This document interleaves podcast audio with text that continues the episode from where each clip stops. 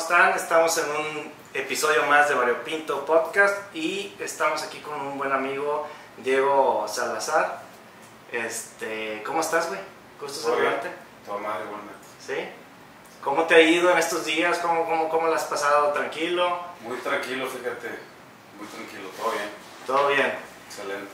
Oye, eres un, un güey, un chavo eh, emprendedor que, que yo te he visto que has cambiado mucho en- en tu vida, de, de- de cómo, de cómo eres y, y te he visto este camino, de este crecimiento tan importante que te he visto en los últimos años.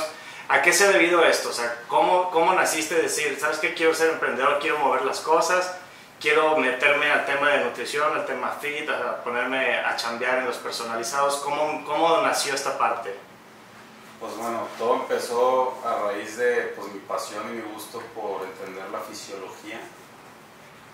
Más que nada, o sea, no es tanto la nutrición. Fíjate, yo soy un, más que nada un médico frustrado. Yo quería estudiar medicina. Ajá. Pero también mi personalidad no daba tanto con eso de pues, asistir a la universidad por 10, 15 años. La verdad es que yo también soy por otro lado emprendedor. Entonces como que tenía que aprender a, a equilibrar la balanza entre las dos cosas, ¿no? Y a raíz de eso, sí, la nutrición me gusta, pero más que nada lo que es como que el porqué detrás de la nutrición, ¿no? Entender como el, el- el contexto de- del organismo, cómo funciona y todo eso, como la bioquímica y todo eso me interesa mucho, para encontrarle más un sentido común a cómo funciona todo, ¿no? O sea, ¿cómo reacciona el cuerpo a ciertos nutrientes o a ciertos alimentos? Sí. Estoy, eh, quiero entender más o menos Pues, eso, es, es lo que se me hace interesante. ¿no? Ok. ¿sí? Como que entender el porqué para encontrarle el sentido, si me entiendes, el sentido común. Y pues a raíz de eso me ha interesado mucho, más que nada, indagar en el contexto de composición corporal, que es pérdida de grasa, desarrollo de masa muscular, pero también en, el- en la cuestión clínica, como le dicen, de entender a un paciente con diabetes y todo eso. Todo tiene mucho sentido, pues, porque es un cuerpo y el cuerpo pues da con muchas, muchas cosas a raíz de procesos bioquímicos. Y realmente, pues es- si, si entiendes todo eso, todo te va haciendo más sentido de las enfermedades, de las Ok. patologías y, y, pues en todo el contexto de nutrición. Ok, qué padre. Entonces, pues decías, así un, un médico frustrado, ¿por qué platicas esa parte? que Un médico frustrado. Porque que, quería ser Sí. médico, o sea, acostado, O chavo. sí, fíjate que, o sea, más como hobby, Ajá. por así decirlo, por... O sea, yo me encontraba constantemente investigando de la fisiología, leyendo de forma autodidacta, Ok. y pues me di cuenta que, pues vaya, como dicen, ¿a qué te vas a dedicar, no? Pues si, me- si a mí me gusta indagar de la fisiología, pues tiene sentido que sea un médico, pero realmente, pues hay muchas ramas en cuestión de la medicina, pero sí me gusta mucho, más que nada estudiar, por simple paliativo, por así decirlo. Ok. ¿Tú le recomiendas a los chavos de que si les gusta algo, pues le- se metan autodidactas, agarren Claro, libros, se metan claro. a YouTube? De hecho, sí. O sea, la gran mayoría de las personas, desafortunadamente, y de hecho me incluyo, estaba en ese caso, eh, que anteriormente yo no sabía a lo que me iba a dedicar. Ok, Pero sí, sí, siempre- pues yo creo que todos, ¿no? Sí. Que, estamos en una etapa en la que no sabes qué va a ser Sí. de- Es porque pues el mundo en donde, en donde vivimos hay bastante... es- todo se enfoca rodeado a lo que es generar dinero, ¿no? Capitalismo y todo eso. Claro. Y entonces mucha gente piensa, pues no, pues ¿quién, genera, quién hace mucho dinero? No, pues un abogado, bienes raíces o ventas. o Claro. así. Entonces como que la gente basa su ego, la formación de su ego en... en- En base al dinero y no a la En felicidad y de lo que quiere hacer en, en su vida. Sí, yo soy, yo soy un convencido de esa parte de que sí puedes, sí puedes generarte tú tus posiciones que, gener- que generen economía, que sería a lo mejor lo natural o que cree mucha gente que es lo natural, que si un abogado o que si un doctor o que si este, pues no sé, algunas de las carreras Sí. estas este, famosas que ganan mucha lana supuestamente, pero yo soy un convencido de que si las cosas las haces con mucha pasión, pues viene redituado el tema Sí. del dinero, o sea, no, no necesariamente la carrera es la que te da el dinero, sino que la pasión con lo que le metes tú ahí, eso es lo que te reditúa. O sea, si tú Sí, sí. haces alguna cosa u otra, pero si le metes mucha pasión, mucha dedicación y, y quieres trabajar en ello, eso es lo que te reditúa al final, ¿no? Exacto. Eso creo que es lo que estás diciendo Sí. también. Pero fíjate que eso de hacer las cosas con pasión es un efecto secundario de seguir prosperando, por así decirlo, con las cosas que te gustan. O sea, investigar sobre lo que te gusta, estudiar sobre lo que te gusta, dedicarte a lo que te gusta de forma práctica, empírica, o sea, en todo, en todo el contexto. Entonces, ya cuando lo haces, eh, el cerebro pues trabaja de una manera primitiva y también racional, con dos sistemas. Entonces, se cuenta que la gran mayoría de las personas, de la forma racional, dicen, ¿sabes qué? Pues yo necesito hacer dinero. Y olvidan lo, primitivo, que lo primitivo es como lo que les gusta. Claro. O sea, si tú haces lo que a ti te gusta, se te va el tiempo. Y si no te gusta, el tiempo lo vas a tener muy, contado. Sí, sí, es muy diferente el proceso. Claro, claro. Entonces, El, proceso, el proceso vaya a obtener dinero a través de tu pasión, pues tiene que ser, o bueno, no tiene que ser, no es como una regla absoluta, pero sí es mejor, que te vas a tener una mejor calidad de vida por el proceso que vas a tener si haces las cosas que te gustan. Sí, bueno, igual como dices tú, también es un proceso interno de saber qué es lo que te gusta, ¿verdad? Porque luego llegas a una etapa, o estás en una etapa de la vida en donde dices, oye, pues yo, o sea, pues sí me gusta hacer algunas cosas, pero no sé si es lo que me quiero dedicar toda la vida, o no sé si quiero hacerlo toda la vida, o no sé si me gusta tanto, si no es algo que hago y que pues bueno, pues la paso bien, ¿no? O sea, si a lo mejor cualquiera que practicó algún deporte, pues pudiera decir, no, pues yo quiero ser futbolista toda la vida. Pero pues si no eres futbolista, pues ya te fregaste o qué. O sea, no. Hay como que otras cosas que te pueden gustar en, en el ámbito profesional para poder, o laboral, o lo que tú quieras de emprendedurismo, para poder salir adelante, pienso, ¿no? Exacto, sí. Pero fíjate que aquí tenemos que ver, por ejemplo, el tiempo pasa, ¿no? Entonces tú decides si te haces un experto en la materia de lo que hagas y gastas tiempo en eso o pierdes tu tiempo haciendo cosas que realmente no te gustan. Entonces, pues aquí es donde tenemos que empezar a bueno, cuando alguien empieza con esta dicotomía o con esta confusión de pues, para dónde voy. Está padre esto que acabas de decir, porque estaba leyendo un libro de Malcolm Gladwell que se llama Outliers, los fueras de serie. Y él hace es un economista y lo que él hace es un estudio de por qué aquellas personas tienen éxito y otras no, ¿verdad? Entonces pone a, a revisar algunos este, grandes casos de éxito como este este güey de Microsoft, este, ¿cómo se llama el de Microsoft? Bill Gates. Bill Gates, el de Microsoft, lo, lo, lo, analiza y a una serie de gente. Y lo que él habla es que son 10.000 horas de, de trabajo para poder ser un experto en una materia.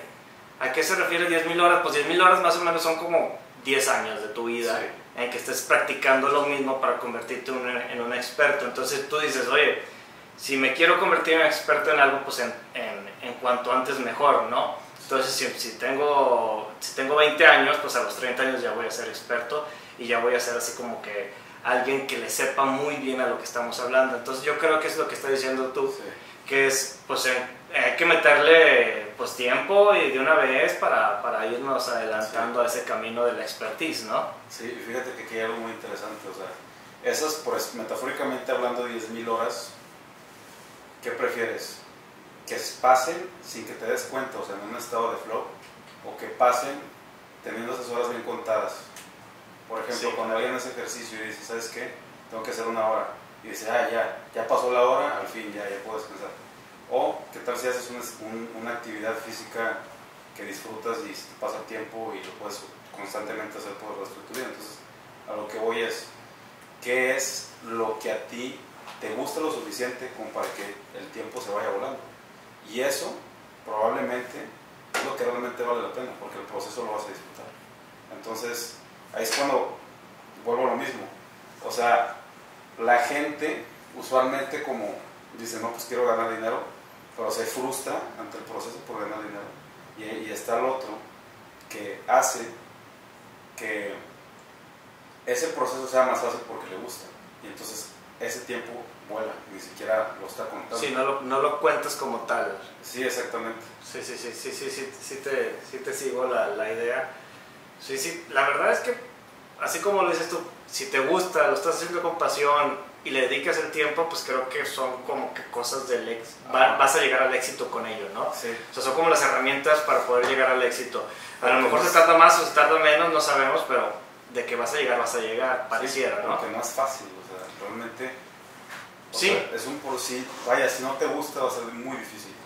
Sí, ah, pues no, claro, pues o sea, ahora sí, vamos a decir la clásica de me cuesta trabajo hacerla. O sea, si vas a tu trabajo, haces tu trabajo y te cuesta trabajo, pues qué flojera, ¿no? Ajá. Sí, es muy complejo. O sea, tienes que encontrar algunas partes en tu vida, o tu vida laboral o tu vida profesional, o en la forma en la que estás jalando todos los días, para que sea divertido, o que te guste, o que tenga un, güey, me quiero levantar hoy para hacer esto en mi chamba, ¿no? Si no sería muy compleja la vida. o sea, eh, entiendo que hay mucha gente que está en, esa posición y la, y la necesita encontrar de me gusta, pero pues bueno, pues así es. O sea, yo creo que eso es, es parte de- del, del encuentro entre nosotros mismos, ¿no? Sí, sí, estoy completamente de acuerdo. Oye, ¿qué onda con la nutrición a base de evidencia? ¿Qué onda con eso? A ver, platícame un poquito. Lo vi uno de los temas que los manejabas. ¿Cómo, cómo, cómo es esa, la nutrición en base de evidencia? ¿Cómo es el, el- o los cambios o la transformación en base de evidencia? Pues fíjate que desde un principio, cuando yo empecé todo, lo empecé con un principio muy importante. Pues ya, ya te comentaba que yo siempre he indagado en la fisiología, me gusta investigar y andar constantemente leyendo y todo eso, porque a mí me gusta. Claro. Entonces, a raíz de eso, en las redes sociales, pues ya vemos muchas personas que se dedican a la nutrición, tanto profesionales, nutriólogos, como coaches, entrenadores, y todos dando como estas, subiendo su contenido, sus sugerencias, sus recomendaciones, respondiendo preguntas y todo eso.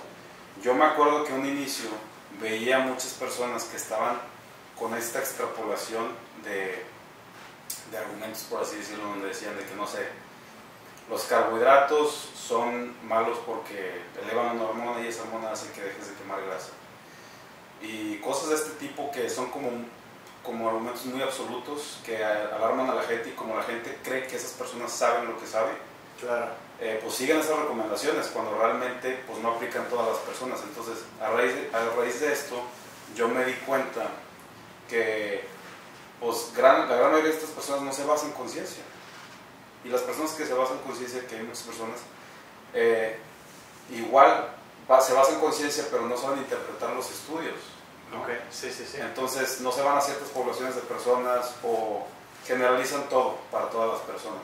¿no? Entonces, nutrición con base en evidencia es básicamente, como la nutrición es una ciencia, pues básicamente eso es, o sea, te basas en ciencia para los argumentos que dices, para lo que estás divulgando, para educar a la gente, para que las personas hagan mejores decisiones con un mejor criterio, teniendo como un razonamiento más crítico, ¿no? Ok, para que no sea, no sea un rumor, porque luego pasa lo de los rumores, yo conozco gente que dice los carbohidratos son como el diablo, ¿no? Entonces no me voy a poder comer nada que tenga carbohidratos y nada que tenga azúcar y aun- aunque pues, pues yo quiero pensar que las, fru- las frutas son saludables, no, no me puedo comer ninguna fruta porque tiene azúcar y no sé qué, entonces como que en base a esta evidencia, lo que tú estás diciendo, o esta nutrición en base a evidencia, pues puedes encontrar ciertos parámetros dentro de esta alimentación para que te funcionen a ti, ¿no?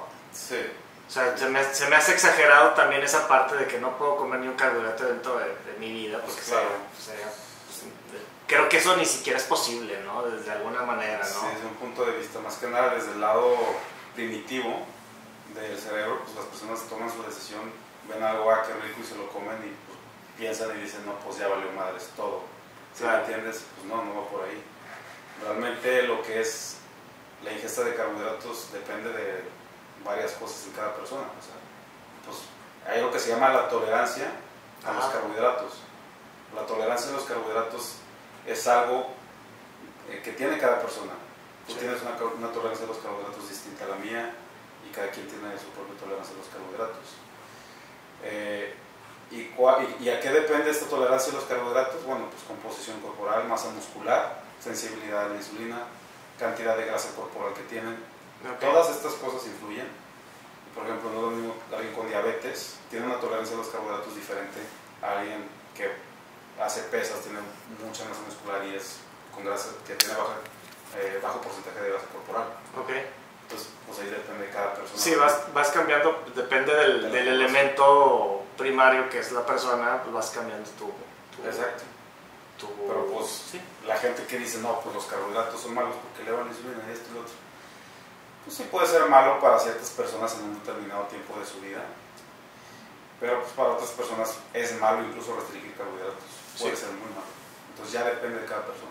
Sí, como la persona, de, o sea, cada uno. Yo tengo un amigo ahora eh, recientemente que fue a un, a un nutriólogo, nutrióloga, este, no sé la verdad, el género, pero lo que le recomendó, bueno, no le re- recomendó, le hizo una base de alimentación en lácteos. No, no me preguntes por qué, ni si está bien o está mal, pero le hizo una recomendación en base a lácteos. Y el tema es que después de un par de meses, obviamente no, bueno, no obviamente, pero no, no, no obtuvo los resultados que él quería y tenía un problema gastrointestinal terrible. Entonces se dan cuenta que es alérgico a los lácteos y entonces durante un par de meses estuvo pues como envenenándose, ¿no? Yo quisiera pensar si eres alérgico, pues te estás envenenando diariamente. Entonces ahora está con un, con un problema gastrointestinal muy fuerte que lo está tratando de recuperar y luego ya ver así una, una, una dieta o una nutrición distinta. Entonces, yo creo que a veces también el, el coach, el, el nutriólogo, pues tiene que saber qué persona, a lo mejor esa, esa dieta le pudo haber funcionado a alguien más, pero no, no a él, ¿verdad? Entonces es, es esa, base, esa base que estás comentando desde el principio, ¿no? Sí, de hecho tengo, he tenido varios clientes que vienen conmigo en consulta y les, obviamente una de las primeras cosas que hago es les pregunto, oye, pues ¿cuál fue tu dieta?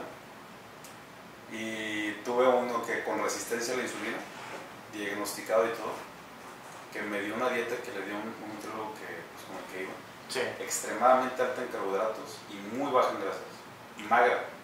Entonces, obviamente la tolerancia a los carbohidratos no la contempló. ¿Sí me entiendes? Porque alguien con resistencia a la insulina tiene una pobre tolerancia a los carbohidratos. Entonces, Ok. lo que está haciendo esta persona es hacer todo lo contrario. Le da, muchos carbohidratos, aplica como un déficit de energía para que pierda grasa. Y sí, eventualmente aquellas personas que les aplicas una dieta alta en carbohidratos, con pobre tolerancia a los carbohidratos, hablando del sujeto, tienen eh, un menor gasto energético. Y esto, se ve- y está bien sabido en estudios. Sí, Pero esto es hablando en estos contextos de personas. ok. Y es todo lo contrario para aquellas personas que, por ejemplo, tienen una muy buena sensibilidad a la insulina y les das, muchos y les das pocos carbohidratos, tienen peor gasto energético. Entonces, ¿qué quiere decir esto? Que cada quien necesita su dosis de medicina, pero de la la medicina correcta. Sí, claro. Entonces, eh, yo me di cuenta que también, por ejemplo, no por el hecho de ser nutriólogo y tener un certificado, tener una licenciatura, ya te es un experto. Sí, pues eh, volvemos a lo mismo a lo que platicábamos hace rato, pues necesitas experiencia, estar eh, trabajando, es- seguir estudiando, seguir actualizándote, seguir, seguir haciendo muchas cosas para poder llegar a esa expertise que es la que quieres compartir con, pues, con los demás, ¿no? O sea, lo- al, final, al final de todo, volvemos a, regresando, lo que queremos es todos los que nos dedicamos a algo, compartirlo y compartirlo con mucho gusto, ¿no? Exactamente. O sea, sí es un medio económico, claro, pero sí lo quieres compartir con mucho gusto y con mucha pasión y quieres, ¿sabes qué? Pues yo, a mí me encanta el resultado que estoy viendo sobre este chavo que está ahorita pues creciendo en masa muscular o, o, o bajó de peso, unas ciertas, ciertas cosas, ¿no? Yo creo, que ese- yo creo que esa parte te pasa, ¿no? Sí. O sea, cuando, platícame también esa parte, llega ahí un, una, un cliente, un- una, una, una persona contigo y ¿sabes qué? Digo, quiero pues, aumentar masa muscular, quiero este, crecer, quiero enflacar o quiero adelgazar, no sé cómo le te llame. Y tú desde ese, desde ese inicio, el proceso llegar de 3, 4, 5 meses, ¿cómo lo vas disfrutando tú desde el lado del coach? Porque yo sé que los, los chavos que lo están haciendo lo están disfrutando. O sea, están en esa parte, primero de, de la dificultad de empezar con rutinas, empezar con una alimentación distinta, pero esa parte que tú disfrutas de coach o de entrenador, ¿cómo, cómo, cómo la disfrutas o cómo ves esos resultados día a día, cada semana, el seguimiento? ¿Cómo está ese rollo? Pues en cuestión del monitoreo y seguimiento de progreso, una vez que ya le aplico al o sea, al cliente lo que está buscando, obviamente es con base a sus objetivos, pero para pautar un, pro- un progreso y un proceso adecuado, veo 90% por el estilo de vida de la persona. Entonces en consulta lo que hago es preguntarle varias cosas que me dan a entender su contexto para yo ponerme en sus zapatos y darle sugerencias de qué alimentación hacer de forma intuitiva en su día a día, a dónde ir a comer, qué comer, qué no comer o qué preferentemente restringir, dependiendo de sus objetivos. Entonces, a partir de eso ya nace lo que es pues, la guía dietética o el protocolo dietético con la rutina todo, o sea, personalizado. Y a partir de ahí empieza un monitoreo y seguimiento de progreso. Entonces, yo a raíz de todo esto lo que hago es lo personalizo y como lo personalizo tan bien hecho, al momento de iniciar y apuntar lo que es una semana de progreso y al ver los resultados, lo que a mí me motiva es que yo le atine, por así decirlo, a, ah, ya sabía que esto necesitaba y que esto necesitaba hacer y que existe un progreso. Entonces, por ejemplo, con la persona esta que tuve de resistencia a la insulina, hice ciertos cambios en su dieta y estaba estancado por cuatro meses. O sea, llevaba, creo que desde abril, me comentaba desde su cliente nuevo que tengo, llevaba desde cuatro meses este, estancado, no veía progreso en su peso, seguía la dieta tal cual, me comentaba que no tenía energía, que no sentía energía o motivación. Hice ciertos ajustes, obviamente con los criterios de su estilo de vida y su composición corporal, y en la primera semana tuvo, tuvo muy buenos resultados. Entonces ese tipo de cosas son las que a mí me motivan, o sea, ver que todo va en línea, yo puedo ayudar a alguien con lo que sé, y así sucesivamente, o sea, es como una armonía muy padre. Sí, el desarrollo y el crecimiento de esta persona es, es lo que vas viendo y te va como generando una motivación eh, pues extra, ¿no? Aparte de, aparte de todo lo que conlleva. Otra cosa que me motiva mucho y creo que es más importante es pues, que el cliente sepa hacerlo por su cuenta.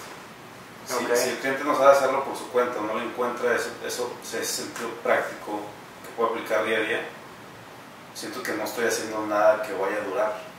¿Por qué? Porque una vez que finalice mi servicio conmigo, el servicio conmigo, pues se cuenta que va a volver al punto inicial del encuentro, que siempre dependió de mí para saber qué comer, pero realmente eso es lo que no busco, lo que yo busco es que esa misma persona sepa a comer o sepa tener su estilo de vida, sus hábitos, para él mismo, para su estilo de vida y que lo entienda, que entienda el porqué, el porqué detrás del acto y a raíz de eso seguir su vida cotidiana.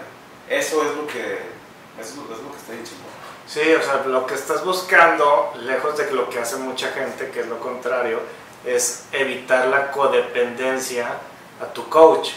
Porque, oye, yo necesito mi coach a huevo porque si no, no me funcionan las cosas y necesito hablar con él, necesito que me diga. Entonces, estás evitando la codependencia, estás enseñándole a que él mismo haga las cosas que tú, pues, tú, lo, pues, tú lo entrenaste o lo coachaste, ¿verdad? Entonces esa parte es súper interesante porque mucha gente es, es, lo contrario, no, no, que se quede aquí conmigo, pues para que toda la vida, ¿no? A ver, pues desarrollate y como agarra vuelo, ¿no? Y vente tú y llegará alguien más en ese sentido, Fíjate que eso es 90%, por así decirlo, de los casos que veo que pues voy con un nutriólogo y dependo y dependo y dependo y siempre voy. Y a mí no me gusta eso, de hecho a mí no me gusta que dependan de mí hasta cierto punto porque sé que no estoy haciendo un trabajo eh, esencialmente genuino, por así decirlo. Sí. Entonces, este, ¿sí sabías tú que 95% de las personas tras, tras, finalizar una dieta convencional rebota y termina recuperando todo el peso perdido y hasta más? No sabía ese porcentaje, pero sí había notado que la mayoría de las personas que habían estado en una dieta o sí, sí, una dieta en el cual había obtenido unos resultados interesantes. Después de un año era más, este, por, decir, había crecido en peso más de lo que como empezó, por decirlo así. Entonces, pues sí, yo creo que sí, sí forma parte. No sabía que el 95% es un chorro eso. Eso es después de los tres años post dieta. Ok. Y la verdad es que si tú te fijas en la población mexicana, desde los 70 se prescriben dietas para solución absoluta o alterna para bajar de peso. Y desde los 70s, 80s, 90s, 2000, 2010, 2020, la, población con obesidad nada más está en aumento. Entonces, como que hay una, incongruencia, ¿no? Por eso mismo siempre he basado todo con, con evidencia. Y a, y a raíz de esto me he dado cuenta de muchas cosas, muchas, muchas cosas Y sí, o sea, 80% de las personas tras el año, si mal lo recuerdo, termina recuperando peso perdido. Después, a los dos años es el 90 y después a los tres es el 95. Y después, como un tercio, no me acuerdo qué cantidad o fracción de esas personas terminan recuperando más de peso perdido. ¿Y por qué se da esto? Pues es muy fácil. Las dietas convencionales son muy rígidas. Y comer no debería ser algo rígido, es algo que se da de libertad. Es como ir al baño, ir a bañarte. Es, sí, es una necesidad. es una necesidad. Entonces, si tú no sabes qué comer, o sea, ¿qué esperas? ¿Sí me entiendes? O sea, si no tienes un criterio a la hora de elegir tu, alimento, tu alimentación para que cumpla un objetivo que tú tienes, y dependes constantemente de otra persona para saber qué comer, o sea, te vas a sentir en una cárcel. Si te vas a sentir inclinado a hacer una dieta y a seguirla para obtener resultados. Y si te sales de la dieta, ya valió madres. ¿Sí me entiendes? pues realmente eso de hacer dietas a corto plazo es excelente si funciona. Ajá. O sea, no para todas las personas.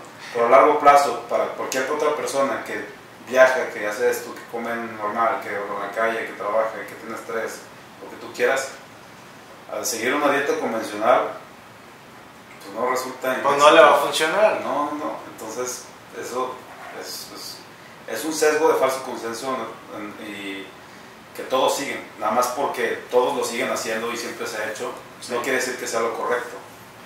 Pero lo hace la gente. Sí, claro, o sea, volvemos a lo mismo. O sea, yo también he escuchado esa parte de que dices, de, tiene muchos años habiendo ese sesgo de las dietas para bajar de peso y haciendo, haciendo comentarios, nutriólogos y, hasta yo creo que hasta personal de salud en, en, el, en el gobierno buscando de qué manera poder o decir que ciertos alimentos tienen menor índice de alguna cosa, calórico, azúcar, para este, tener pues, menos gente con sobrepeso. Entonces, pero creo que hay algo medio extraño, o sea, estás hablando de 50 años, o 50 años hay algo ahí medio extraño y que creo que también tiene que ver con la mercadotecnia porque ¿qué opinas tú en ese sentido de la mercadotecnia? O sea, yo llego al súper y todo dice light.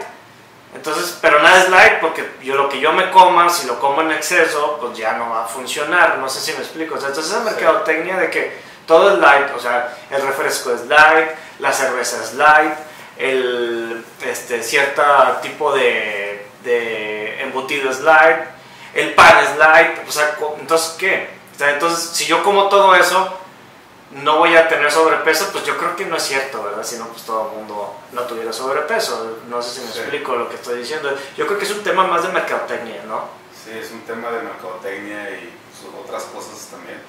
Pero sí, definitivamente la mercadotecnia juega algo bastante contundente en la decisión de, de, las personas, porque la mercadotecnia básicamente lo que se encarga es aprovecharse del sesgo cognitivo de la población para que gane dinero. Pues es consumismo, entre más compres, más, más lana ganas, o sea, más lana gana la empresa.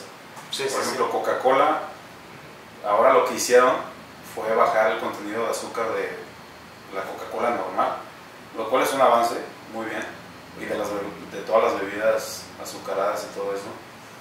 Y ese tipo de cosas, pues realmente sí repercuten en un, en un avance, o sea, las personas no tienen un criterio consciente, concientizado para elegir qué meter de, meter, meterse en su boca. ¿sí? Lo hacen nada más porque se me antoja esto, tengo, eh, tengo hambre de, y, comen, no sé, cualquier cosa. Pero fíjate que lo que yo me he dado cuenta, como es la experiencia, es que la gran mayoría de las personas no tienen un criterio consciente, sabio, de lo que deberían de comer para mantener un peso más bajo para no tener sobrepeso o obesidad.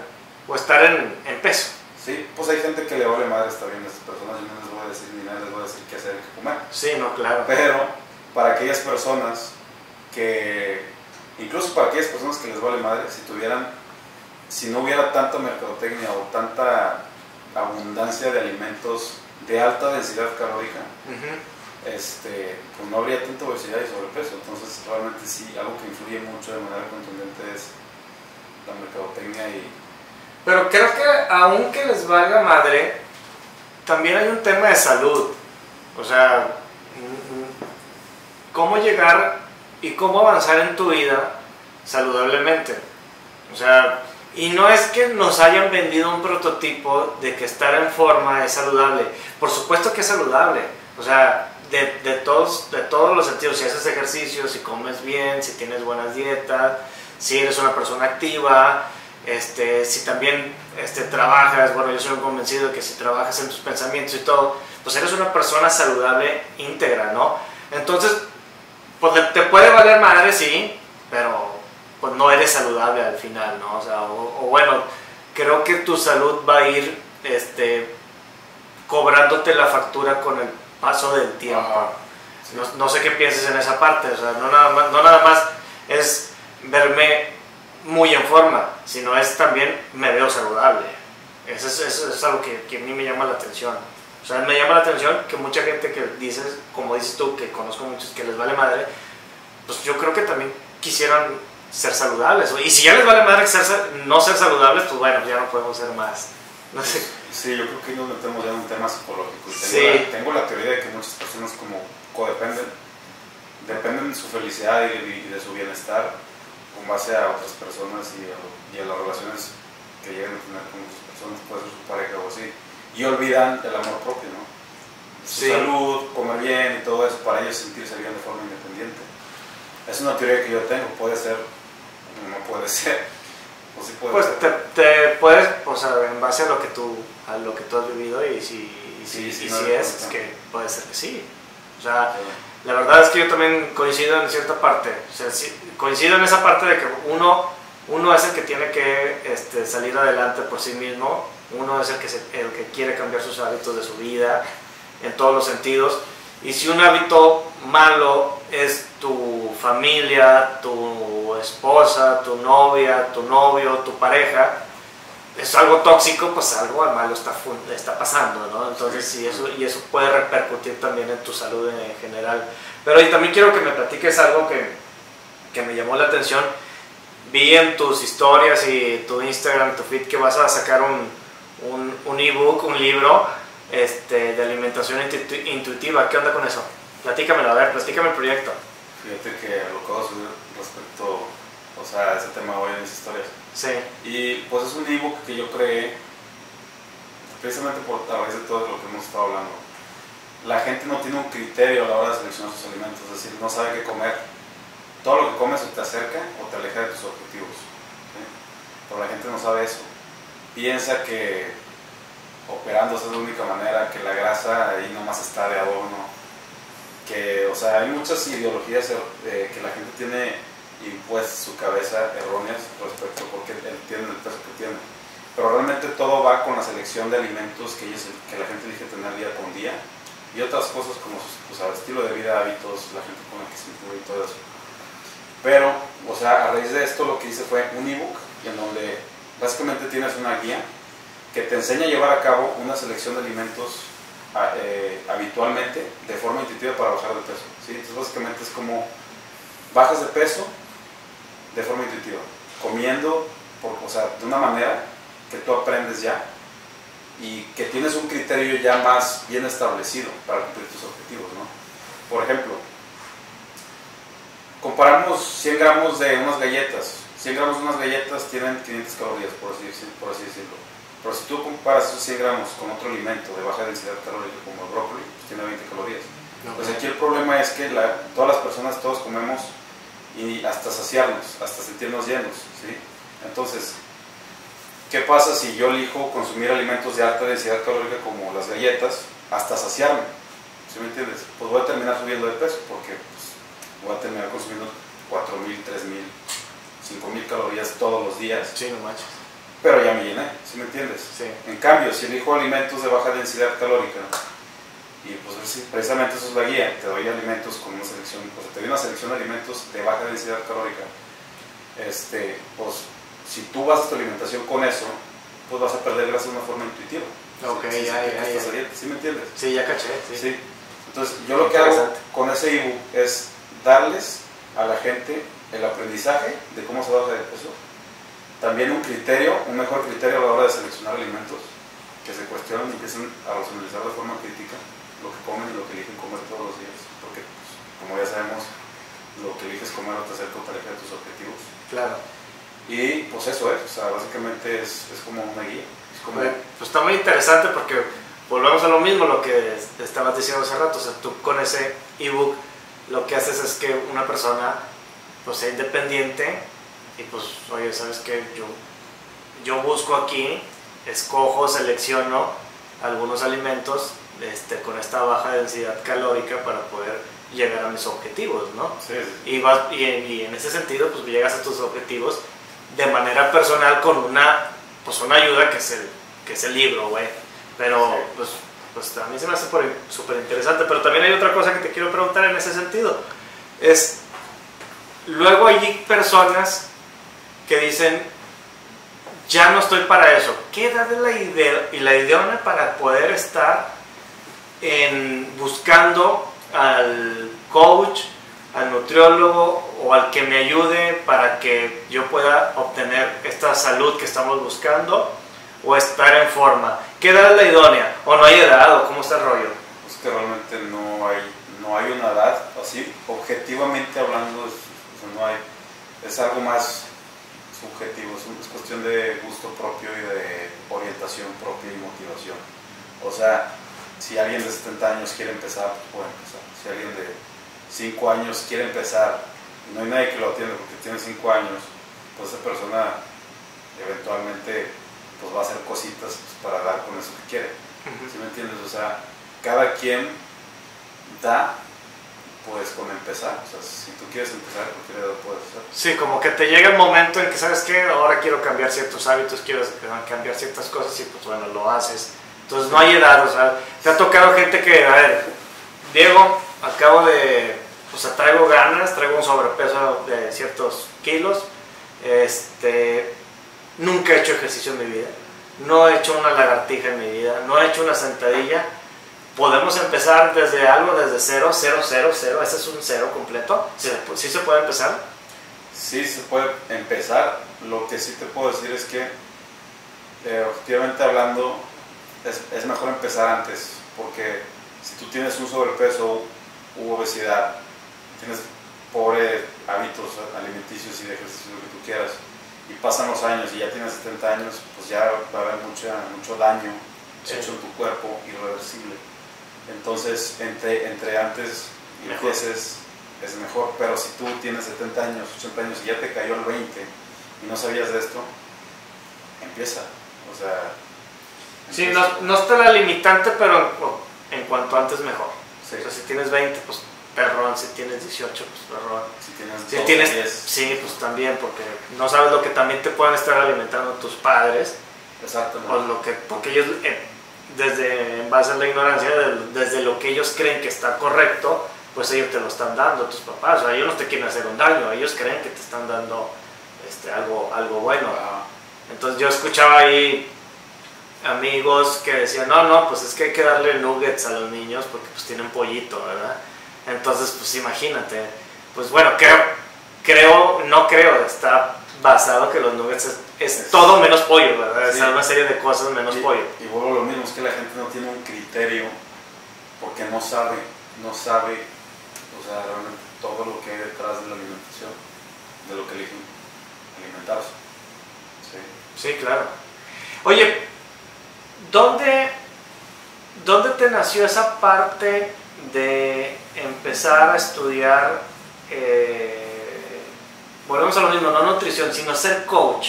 Ser coach, sea, este, yo les digo coach de vida porque este, de, alguna, de alguna forma cumplen cierta parte de tu vida y te los llevas en el camino. Yo he tenido ciertos coaches que ya ni los veo, tengo 10 años, pero me sigo acordando de ciertas cosas que me dijeron, que a mí me, que a mí me hicieron clic en su momento y sigo trabajándolas todos los días. Saludos a ellos, saludos a ellos. La verdad es que sí, sí, son cosas de vida porque forman parte importante de tu vida, porque te resonaron, te hicieron clic en algo. Sí. ¿Cuándo llegaron eso? ¿Cuándo llegó a ti ese momento de decir, sabes que yo quiero ser coach? O sea, cuando tenías 20 años, cuando tenías 18 años, sé, sé que hay, una, hay, un, hay un background ahí contigo, hay un, un- un- algo interesante, pero ¿cuál, cuál, cuál, es, ¿cuál es la realidad? ¿Cuándo te hizo clic? ¿Sabes qué? Yo me voy a dedicar a esto. Quiero emprender en este sentido y dejo todo a un lado. Creo que fue a los 21 años. A los 21 años. Y fue a raíz de, dije, pues si ya soy tan adicto y tengo este paliativo y es, me apasiona tanto, tengo que monetizarlo, ¿no? Si ya tengo tanto conocimiento y puedo ayudar a tantas personas, tengo que monetizarlo, o sea, a esto me tengo que dedicar. O sea, hasta esa edad me yo lo de que tenía que dedicarme a eso, pues porque realmente iba a poder solucionar muchos problemas de las personas. Sí, claro. Sí, lo, lo que dices es algo súper interesante porque estuvo la semana pasada acá con nosotros este, el Neto Quiroga, que es un boxeador, de, un peleador de MMA profesional. Y estaba, le, le hice la misma pregunta, le hice una pregunta similar y me dice, este, pues me di cuenta un día que dije, no, pues soy bueno, me gusta y creo que ese medio puede vivir de esto y pues le entré y aparte ahora ya tiene su academia, ya vive de esto, le gusta hacer, o sea, le encanta lo que hace, que es, que es pelear y vive de eso, entonces es padrísimo tener esa, esa parte en tu vida que te haga ese, ese clic en el, en, el, camino, ¿no? En, el, en el camino, o sea, es súper interesante, a mí, a mí me llama mucho la atención y en eso lo que te quiero decir es, ¿qué le recomiendas a los chavos que tienen, tuvieron 20, o tienen 21 años ahorita, como tú los tuviste en su momento, 20 años, y dicen, ¿sabes qué? Pues a mí me gusta hacer ciertas cosas. Síganle, ahorita se puede, se puede monetizar, se, monetiza en, en, alguna red social, en, este, en YouTube, o, qué rollo. ¿Qué tú les podrías decir a todos ellos que, pudieran entrar en ese camino de cualquier tema? sino que sea un camino en el que quieren emprender algo, porque al final de todo, pues eres un emprendedor muy importante aquí en, en Monterrey, que de, quiso hacer algo distinto a lo que todo el mundo hacía para poder llegar a hacer lo que te gustaba. Entonces, pues podías, podías seguir o podías trabajar en cualquier oficina, pero tú decidiste no hacerlo, decidiste hacer algo distinto y ser emprendedor en ese sentido y tener una vida que ahora pues la estás sobrellevando y las llevas muy bien. Sí, no, pues primero que nada entender que cada quien tiene su propio proceso claro. y eso involucra, pues tú estás en un proceso donde apenas estás averiguando que te gusta, disfrútalo. Y a veces estudiar, estudiar, estudiar, estudiar. Si realmente te gusta, no vas a dudar en estudiarlo.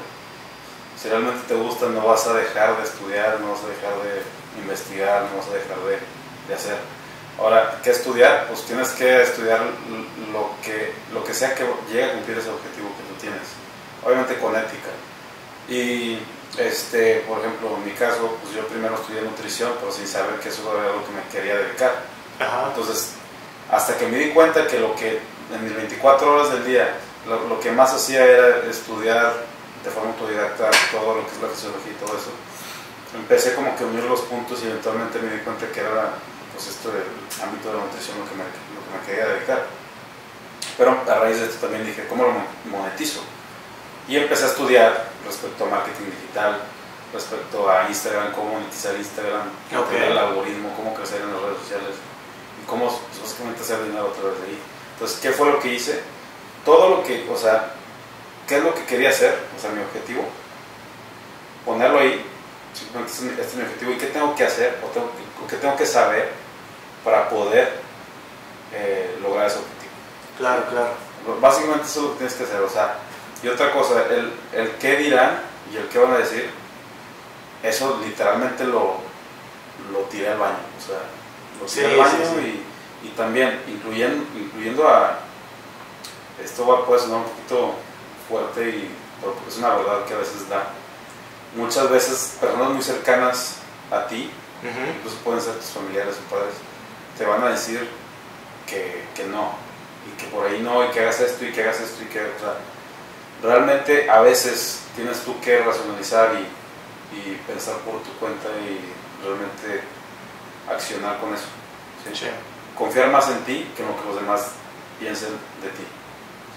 O lo que opinan de, lo que debas hacer. Sí, es el, estar confiado, este, esa intuición que tenemos todos los seres humanos en decir, oye, si me gusta esto, me puede funcionar porque, o sea, esto me quiero dedicar, o sea, aunque todos me digan que no, pues lo quiero hacer, o no que todos los que me digan que no. No todos te dicen que no, sino hay ciertas personas que consideras importantes en tu vida que a lo mejor no están tan de acuerdo con lo que quieres hacer. Entonces, pero si tú estás a gusto con lo que quieres hacer, creo que puede ser un, un gran cambio y eso es un clic que te hace en, en, todos los sentidos, a todos nosotros, ¿verdad? A, todo, a todos los que nos hacemos lo que nos gusta, ¿verdad? Hacerlo, o sea, el que está generando proyectos nuevos cada vez y que le gusta hacer eso, pues lo sigue, lo está disfrutando, son, son partes. Y, y pues bueno, o sea, habrá gente que no le guste lo que estés haciendo y te dirán, pues, así como dices tú, pues que se vayan por el retrete, ¿no? Se vayan por el retrete todas esas opiniones, porque la verdad es que la vida la vivimos nada más nosotros, ¿no? No, no, no la está viviendo alguien más, es mi vida y esa vida pues la tienes que sacar adelante.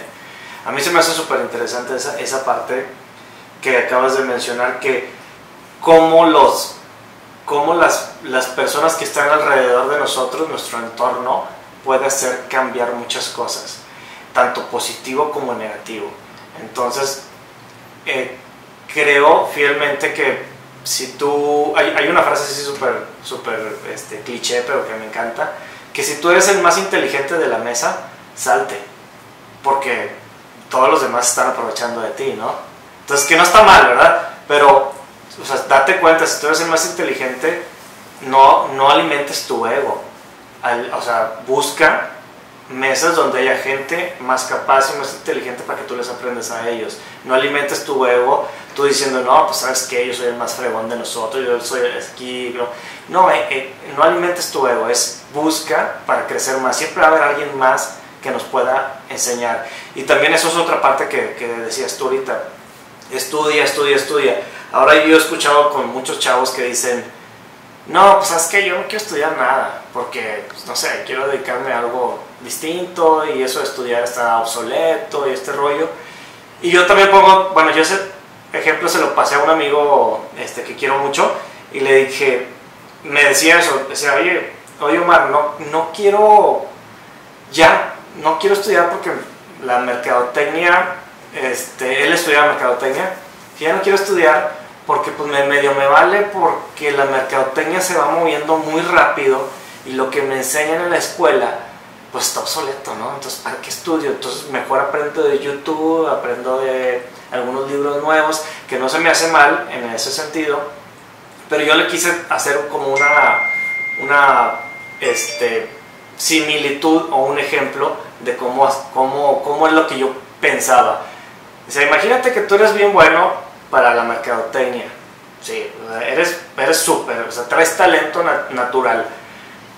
Y pero vamos a cambiarlo a los deportes de contacto. Imagínate que eres un fregón para los golpes. Desde chavito eras bueno para tirar trompo, ¿no? Entonces desde la primaria golpeabas gente, la secundaria también, en la prepa también y en, en todos siempre.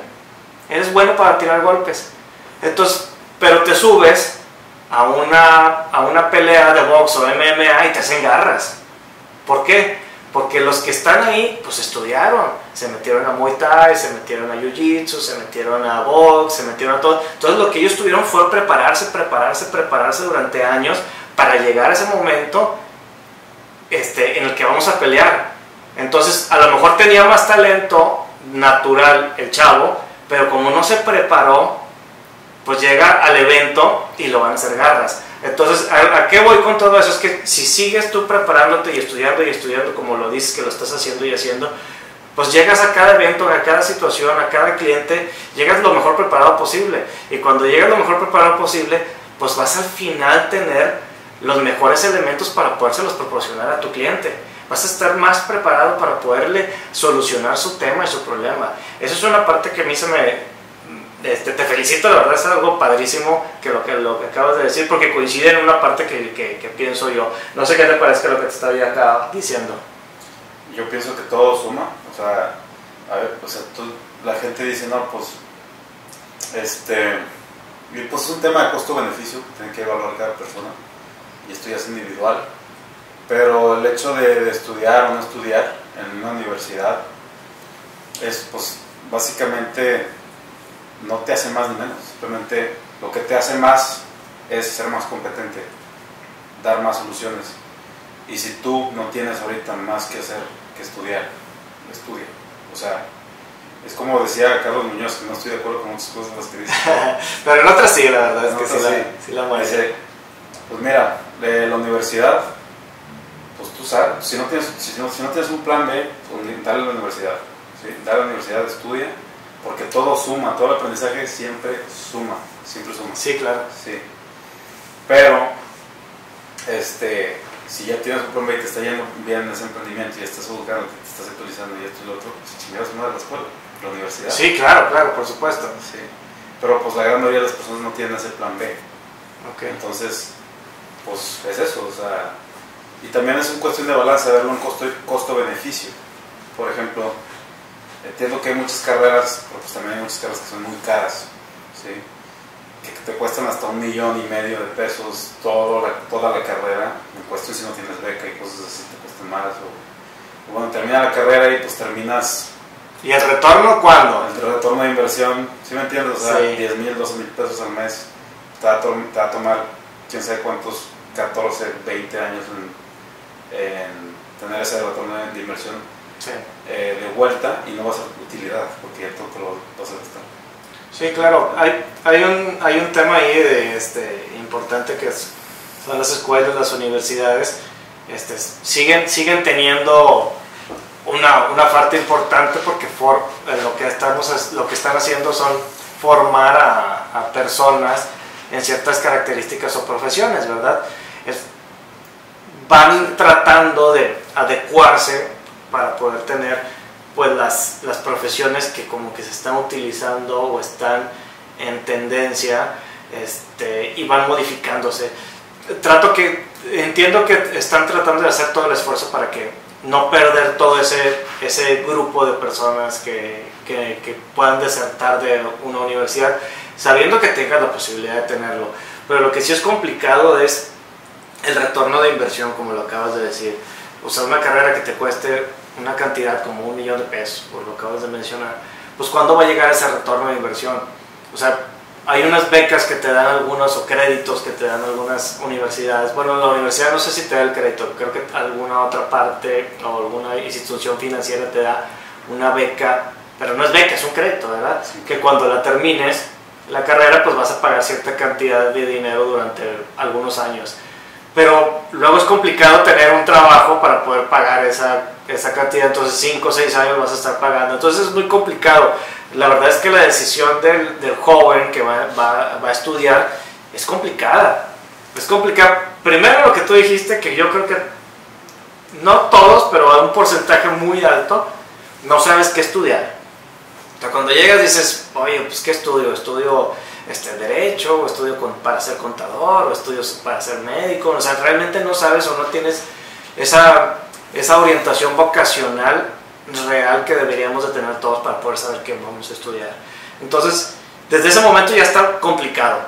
Y después de que ya lo decidiste, todavía una decisión más fuerte es que la voy a, me la voy a aventar toda, que son 4 o 5 años en algunos casos, y, y, y cuándo va a haber para acá, ¿verdad? O sea, ¿cuándo me va a funcionar? Creo que si tienes una pasión real sobre ciertas materias o ciertas este, profesiones, creo que te puede funcionar. Pero en este mundo tan acelerado, este, creo que debe haber una modificación en Claro. ese sentido de a lo mejor ciertos semestres, me gustó, no me gustó, puedo seguir, no puedo seguir. Este, yo creo que ya los papás no pasan, no, ya no piden el título que decían, oye, a mí me traes un título que no sé qué tanto, ya los papás ya no son tan así, sino que ya que, que, los, que los chavos pues busquen su camino en la vida, ¿verdad? Este, yo siempre les recomendaría a todos, a todos mis hijos y a todos los jóvenes que estudiaran, o sea, ese- porque a mí me funcionó, o sea, si a mí me funcionó, pues yo te lo voy a transmitir. Y sigue estudiando toda tu vida, yo sigo estudiando hoy, entonces sigo estudiando y estudiando y estudiando porque tienes que estar preparado, lo que platicábamos hace Sí, rato. ¿no? Entonces, en ese sentido, yo creo que las cosas pueden, este, los chavos tienen una deci- decisión difícil o algo complejo, sin embargo, pues tienen que decidir a cierta edad y esa, y esa decisión puede ser cambiante en tu vida. Yo me acuerdo que mi papá me dijo, oye, ¿quieres estudiar o no quieres estudiar? Así. Y, y me acuerdo el día donde estaba sentado, donde estaba sentado mi papá, Entonces dije, porque si no quieres estudiar, te tienes que poner a trabajar mañana, ¿eh? Entonces dije, bueno, pues no, no, trabajar ahorita no, no traía así como muchas ganas, estaba mucho, tenía 17 años, así muchas ganas no traía. Entonces lo que dije, no, pues estudiar, se me hacía más fácil estudiar que trabajar, ¿no? Entonces me puse a estudiar y, y, y es, un, es un parteaguas en mi vida al final, o sea, es un parteaguas, es, es interesante, o sea, yo, lo, yo, lo, yo ese recuerdo lo tengo muy guardado dentro de mi ser, porque es algo que hizo que cambiara mi vida realmente. Esa pequeña cosa que te puede decir alguien cercano, que en este caso fue mi papá, amenaza, ni siquiera fue algo con cariño, fue amenaza de qué iba a pasar, este, que ahora yo lo agarro con mucho cariño, pero fue muy interesante. Es, esa parte este, que los chavos, los jóvenes que están estudiando o que quieren estudiar, creo que deben de tener algo para poderse de dónde agarrar y salir adelante. Creo que es algo importante, ¿no? Sí, definitivamente.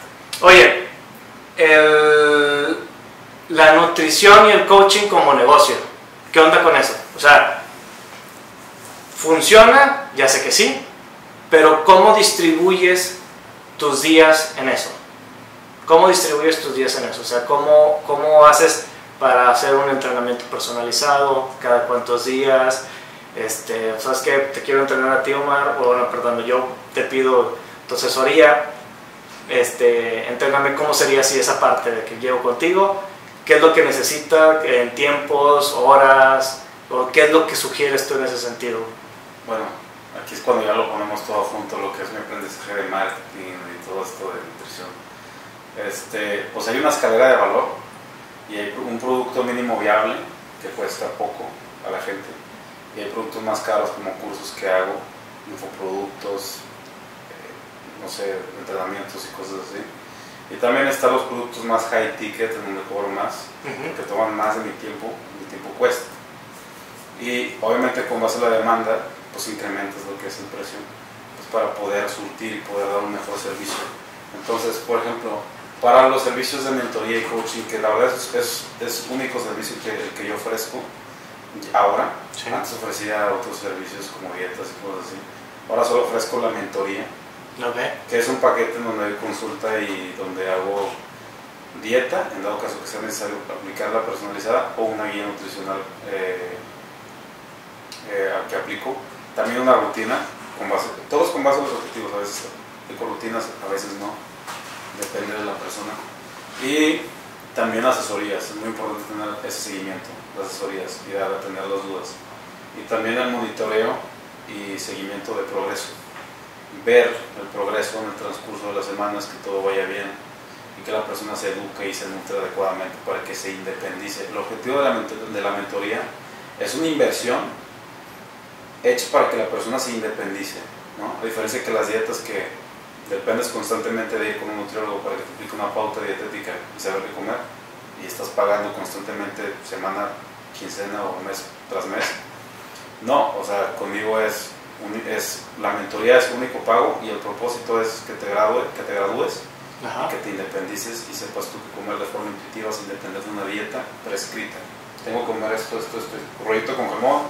No, no es nada de eso. Okay. Es educación que yo te instalo de mi parte, con todo lo que he aprendido, a la tuya, con tu estilo de vida y tu contexto. Solo para que tú entiendas lo que tú necesitas. ¿sí? Entonces, básicamente es eso. Y a raíz de esto lo que hago es, eh, pues yo me tomo un tiempo de flow, ni siquiera cuento las horas que me he estado haciendo una, una, una dieta o una rutina. Un programa, un programa sí, para puede variar de tres horas a cuatro horas, a veces una hora, no sé, depende. ¿sí? A veces me tomo más tiempo, días. Por ejemplo, no es lo mismo alguien, eh, una persona sin ningún problema, ninguna intolerancia ni de alimentos, ningún, o sea, nada, Ajá. o preferencias, este, a alguien con síndrome de ovario poliquístico, o una persona con síndrome de intestino irritable, o una persona que necesite ya más, a un protocolo diferente por distintos pasos. O un culturista o un usuario de esteroides, ¿no? o sea, ¿sí me entiendes? O sea, ya depende mucho de la persona lo que me llegue a tardar, pero pues en general, o sea, pues todo es un trabajo que yo, que yo me tomo así como, este, por así decirlo, a, a la medida, okay. de forma artesana. Sí, sí, sí, o sea, sí, o sea, a, a cada persona que, que tomas la haces, su molde se lo haces, Sí, este, no sé si decirlo perfecto, pero tal cual lo que necesita sí. ello, ¿verdad? Sí, yo me acuerdo que antes este, decía, uff, este es un, un error muy grande que muchas personas cometen y que siguen cometiendo, que prefieren tener muchos, muchos clientes, así, 10, 20, 30, 50, 60, 100, 200, 300 clientes, los famosos retos, ¿no? Sí, Que yo también he hecho anteriormente. Y yo experimentaba con esto de los retos y he visto la forma, pero realmente no hay nada más correcto y ético y mejor que hacer un trabajo individualizado, porque así realmente ayudas a una persona a largo plazo. Porque si tú tratas de abarcar a muchos, muchos, muchos clientes y en volumen puedes cobrar menos y en volumen ganar más, pero no se trata de eso. ¿Por Sí. qué? Porque no estás haciendo un trabajo genuino. O sea, si no, está- no estás obteniendo el resultado, a lo mejor sí puede ser económico, pero no estás obteniendo el resultado que tú quieres para tus clientes. O sea, el exacto. diseño que tú trataste de darle a ellos para que obtuvieran los resultados correspondientes, pues no se está llevando a cabo y esa parte, pues si no está Sí, padre, exacto. pues no está funcionando, ¿no? Sí, exacto. Y ahora lo que hago es cobrar más, Ajá. pero hago las cosas como se deben hacer. Sí, más personalizado y que, y que la gente obtenga el resultado que tú estás este, previendo. He visto muchos resultados ahí en, en tu, en tus redes sociales muy interesantes de, de chavos que a las pocas semanas ya, ya tienen este, resultados importantes. Entonces, este, yo voy a ser un usuario más. Ahorita nos ponemos de acuerdo en esa parte. Este, bueno, que ya nos habíamos puesto de, bueno, ya nos habíamos platicado sobre el tema, pero bueno, nos ponemos de acuerdo. Yo voy a ser un usuario más en, en, en- de tus clientes. Entonces, pues bueno, estuvo padrísima la, la, la plática. No sé qué, si quieres detallar algo más, si quieres a- hablar algo. Este, pues bueno, ¿qué te parece? ¿Qué te pareció? Pues la plática en general es muy chingona, la verdad. Muy, muy buena. Este, agregar algo más, Sí. pues no sé. Nada, no, pues si no, no es nada, pues podemos tener otro. Porque luego podemos hacer algo así como interesante. La, la siguiente es, este, después de este eh, podcast, eh, tener el entrenamiento eh, Ah, y, un par de meses, tres meses, hablar de tanto de resultados como de, de la convivencia que tuvimos durante esos meses. ¿Qué te parece? Suena chingón. Órale, así como que lo vamos documentando y aparte lo Oh, metemos. muy interesante, ¿Qué te parece? Suena perfecto. Bueno, pues muchas gracias, güey, por estar acá con nosotros. Este, la verdad la disfruté mucho. Y pues bueno, este, seguimos en esto. Ya está. Saludos a todos. Saludos. Bye.